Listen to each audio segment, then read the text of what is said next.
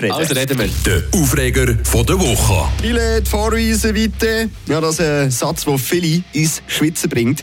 Und meistens auch, obwohl man ein gültiges Billett dabei hat.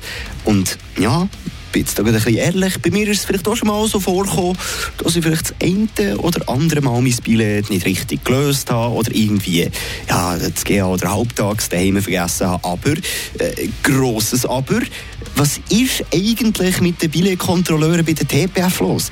Irgendwie dünkt es mir, dass ich nur mit denen schlechte Erfahrungen gemacht habe.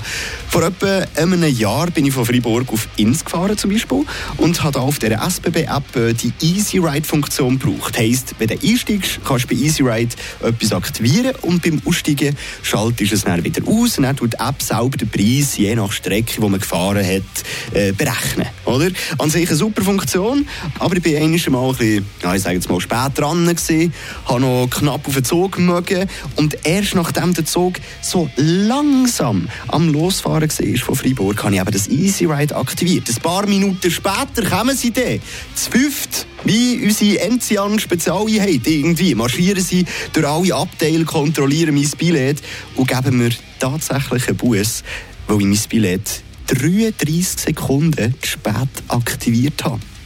33 Sekunden, hey!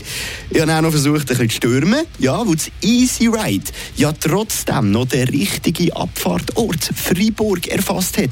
Aber nein, ihr seid hier in der Schweiz, oder?